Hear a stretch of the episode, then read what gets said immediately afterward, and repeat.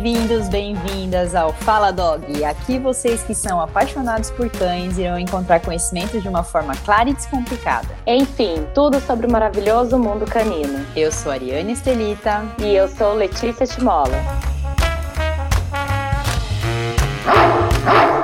Olá, pessoal. Hoje, como prometido no último episódio, a gente vai falar daquelas emoções que muitos tutores juram que os cães têm. Lê, que adestrador ou comportamentalista nunca escutou aquela famosa frase, mas eu tenho certeza que ele fez de pirraça. É só eu sair de perto que ele faz isso. eu chutaria que um 100%, né, Ari? E olha que interessante, basta fazer uma busca no Google com a palavra meu cachorro faz, que uma das sugestões que já aparece de primeira é a famosa palavra pirraça. Mas o que seria essa pirraça canina, então? Que além de pirraça, ela também pode ser chamada de birra ou manha. Ixi, gente, né? Vamos lá, vamos entender primeiro o significado da palavra pirraça e ver se esse significado se encaixa com o comportamento que a gente conhece dos cães. Segundo o dicionário, pirraça é atitude tomada com o intuito de contrariar, de aborrecer, teimosia, birra. Resumindo, é uma atitude que um alguém faz com a intenção de deixar o outro aborrecido.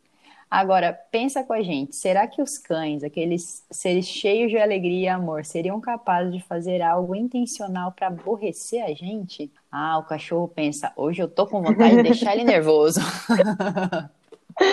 a gente sabe que não, né, Ari? Como a gente viu no episódio passado, os cães sentem sim emoções, mas eles não são capazes, até onde a ciência sabe, né, de premeditar algo. Ou seja, eles não são capazes de manipular as emoções para conseguir algo de alguém. Isso é uma capacidade que nós humanos temos. E achar que os cães são capazes de fazer isso é uma forma também de humanizar eles. Com certeza. Mas, pessoal, se você não sabe bem se humaniza ou não o cachorro, a gente fez um podcast falando sobre isso. Então, depois daqui, vai lá e escuta que ele tá bem legal.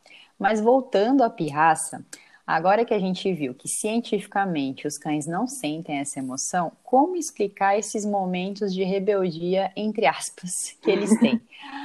A gente vai dar alguns exemplos aqui para vocês entenderem que birra, mãe pirraça não fazem parte do repertório dos cães. Boa, Ari. Eu vou dar um exemplo aqui que acontece muito durante os meus atendimentos, que é o problema do xixi no lugar errado. Eu chego lá, aí o tutor vem e me fala: Letícia, ele faz errado de propósito ele para, olha para minha cara e faz o xixi no tapete. E o pior você não sabe. Eu sei que ele faz errado, porque quando eu olho para ele, ele já olha com uma carinha de dó e sai correndo. Então, ouvintes, vamos analisar esse exemplo para poder entender o porquê que eles têm esse comportamento. É claro que muitos fatores estão envolvidos na questão do xixi, né? Então, hoje a gente vai focar só nessa parte específica aí deles saírem correndo por causa da bronca. Na maioria desses casos, os cães levam uma bronca quando faz o xixi no lugar errado. Mas para alguns cães, a bronca é levada como uma forma de atenção, uma recompensa. E aí pronto, o que, que acontece na cabeça do doguinho é: meu humano não está me dando atenção. Mas quando eu faço xixi no tapete da sala, todo mundo vem correndo atrás de mim. Então ele começa a fazer mais vezes xixi no tapete da sala. Pois é, isso mesmo, Lê. E como a gente viu nos podcasts anteriores, os cães eles aprendem por repetição. E quando esse comportamento é reforçado, eles tendem a fazer mais vezes. E só para completar o exemplo, Lê, alguns tutores eles podem falar de outra situação que é aquele que o cachorro espera o tutor sair de perto para fazer errado. E nesse caso também falam que é pirraça. Mas em muitos casos esse comportamento é uma mistura de fatores, como por exemplo a falta do tutor ensinar corretamente onde é o local de fazer as necessidades, certo, né? E falta de gasto de energia, o tutor aparece assim que o cachorro faz errado e por aí vai. E, gente, esse foi apenas um exemplo dos, do que os tutores consideram como pirraça. Tem muitos outros comportamentos que muitas vezes são reforçados sem saber por nós humanos. E que depois a responsabilidade do erro é colocada nos cães de uma forma injusta até, né? Eu vou contar uma história que eu lembrei, uma história engraçada que aconteceu comigo. Ainda eu nem trabalhava na área. Eu tinha um bulldog inglês, o Petisco, e a hum. gente vivia em um apartamento de 40 metros quadrados, imagina, né? Super Sim. gigante o apartamento. um belo dia, demorei muito mais do que o normal para chegar em casa.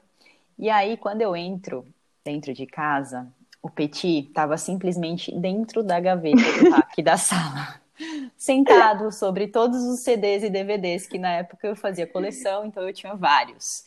E aí ele roeu entre eles alguns dos meus preferidos. Pensem só, gente.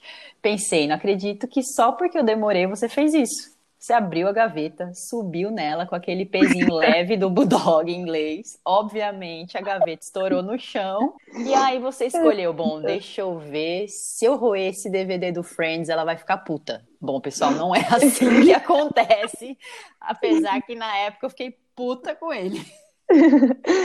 Essa história que você contou, Ari, é um ótimo exemplo aí da, do que a gente fala que os cães fazem, né? Da vingança. E muitos tutores acham que realmente eles são capazes de ter toda esse, essa ideia mirabolante na cabeça. Mas tem uma explicação para esse comportamento do Petit, né, do doguinho da Ari, que ela contou. Ele, por ficar muito tempo sozinho em casa, talvez ele não tinha gastado energia suficiente e aí ele procurou algo por conta própria para se divertir. Então, vale reforçar aqui novamente que os cães não são capazes de arquitetar planos mirabolantes para se vincar de nós, tá bom? é, com certeza, tadinho. Realmente ele não tinha gasto energia suficiente. Eu, eu assumo a culpa.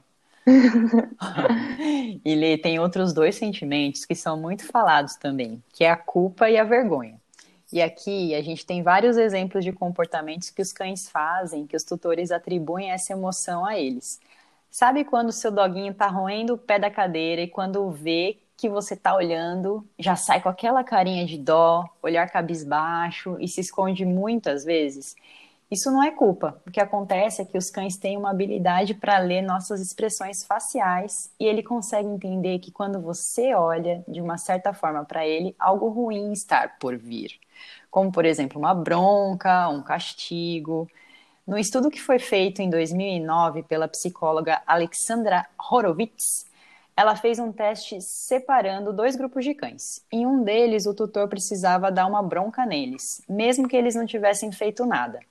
Já no outro grupo, houve um estímulo para que eles fizessem algo errado e quando o tutor entrava, dava bronca também. Então, a conclusão foi que eles têm o comportamento de olhar para baixo, desviar o olhar, baixar a cabeça, independente deles terem ou não feito algo errado. Ou seja, pessoal, eles associaram a bronca com algo que aconteceu repetidas vezes, que pode ser um castigo, um isolamento, qualquer coisa que eles não gostem ou se sentissem desconfortáveis. Assim, nem culpa, nem vergonha. Por mais que as carinhas aparentem que eles estão expressando alguma coisa como isso, na verdade, eles podem estar demonstrando medo e ansiedade. Então, pessoal, a partir de hoje não vamos mais atribuir essas emoções aos cães, combinado? E lembrem que o uso de broncas e punições apenas deixa os cães confusos e com medo, além de quebrar a confiança entre vocês também. Então, ao invés de punir o seu cachorro, Contrata um especialista que ele pode te ajudar a resolver os problemas comportamentais da forma mais positiva possível. Ari, vamos para o nosso momento resumo? Vamos lá, pessoal. Então, para quem já está acostumado a escutar o nosso podcast, não vai ser novidade esse resumo. Apesar da gente interpretar algumas expressões dos nossos cães, como a culpa ou a vergonha, eles estão demonstrando comportamentos que eles foram estimulados por nós a partir do nosso comportamento tom de voz, expressões corporais e pela associação desses comportamentos com ações que acontecem logo depois da bronca, por exemplo. Eu acho legal comentar que muitas vezes você pode não fazer nada com o dog depois da bronca, mas as repetições constantes já modelaram aquele comportamento. Então ele acaba fazendo um comportamento aprendido. Quando a gente fala de pirraça e vingança, os cães não premeditam uma estratégia mirabolante como dominar o mundo, igual o desenho do Pink Cérebro. Eles simplesmente estão buscando chamar sua atenção ou ainda gastar energia e expressar seus comportamentos com o que tem disponível de uma forma bem inocente, gente. Eles são inocentes nesse caso. Então, pessoal, nós vimos no episódio anterior de emoções que eles sentem, com certeza. O único cuidado é com a humanização desses sentimentos, entendendo como eles sentem e como eles aprendem, trabalhando como você deve lidar com isso, você pode ter certeza que não só a qualidade de vida dele vai melhorar, mas como a qualidade de vida da família como um todo. E agora está na hora da gente fazer o desafio. Lê, temos desafio hoje? Tem desafio sim, Ari. Gente, vocês viram aqui que vingança e pirraça na verdade não acontecem. Depois disso, conta pra gente uma situação, né, que você acha que tinha acontecido essa vingança, essa pirraça, e agora você conta pra gente o que de fato você acha que aconteceu naquele momento. Isso aí, pessoal, vamos refletir, pensar o que, que mudou com esse podcast na sua vida com os pensamentos de culpa e vingança, de pirraça e vingança, né, na verdade. E chegando ao final, a gente, como sempre, agradece muito a participação de vocês, esperamos que vocês tenham gostado. Não esqueçam de seguir a gente no Face e no Insta, fala.dog. Mandem suas mensagens, dúvidas, sugestões e o desafio por lá, ou também aqui pelo e-mail faladog.hotmail.com. E além disso, para você que está pensando em ter um cachorro, a gente não pode deixar de falar do e-book que a gente fez com muito amor e carinho, que é o que você precisa saber para ter um cachorro, feito especialmente para iniciantes. Certo, e vocês também podem seguir cada uma de nós.